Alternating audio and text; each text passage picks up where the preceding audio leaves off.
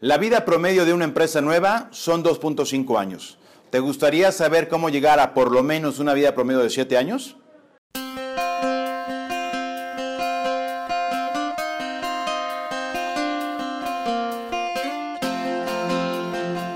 Amigos, ¿cómo están? Muy buen día. Como siempre, es un gusto saludarlos. Mi nombre es Jorge Arellano.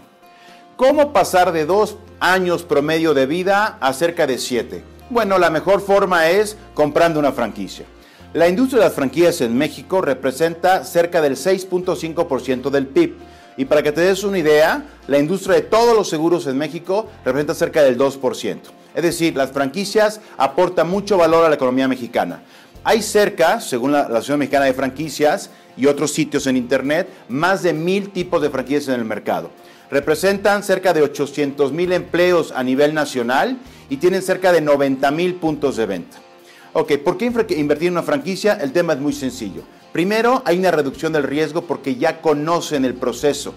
Segundo, hay innovación constante por parte de la franquicia. Obviamente hay asistencia técnica. Las franquicias maduras y profesionales te dan asistencia técnica. Temas importantes obviamente tiene que ver con la capacitación constante. Las franquicias te tienen que estar capacitando constantemente a ti y a tu personal. Además, invertir en una franquicia tiene otro punto positivo que es básicamente acceso a sistemas ya creados. Y por último, llegas a un esquema de pertenecer a una red. No es lo mismo que yo tenga mi propio negocio y yo veo mis problemas a que pertenezca a una red de 200 franquicias o más. Las franquicias está probado, es un modelo de negocio altamente rentable cuando sabes escoger tu franquicia.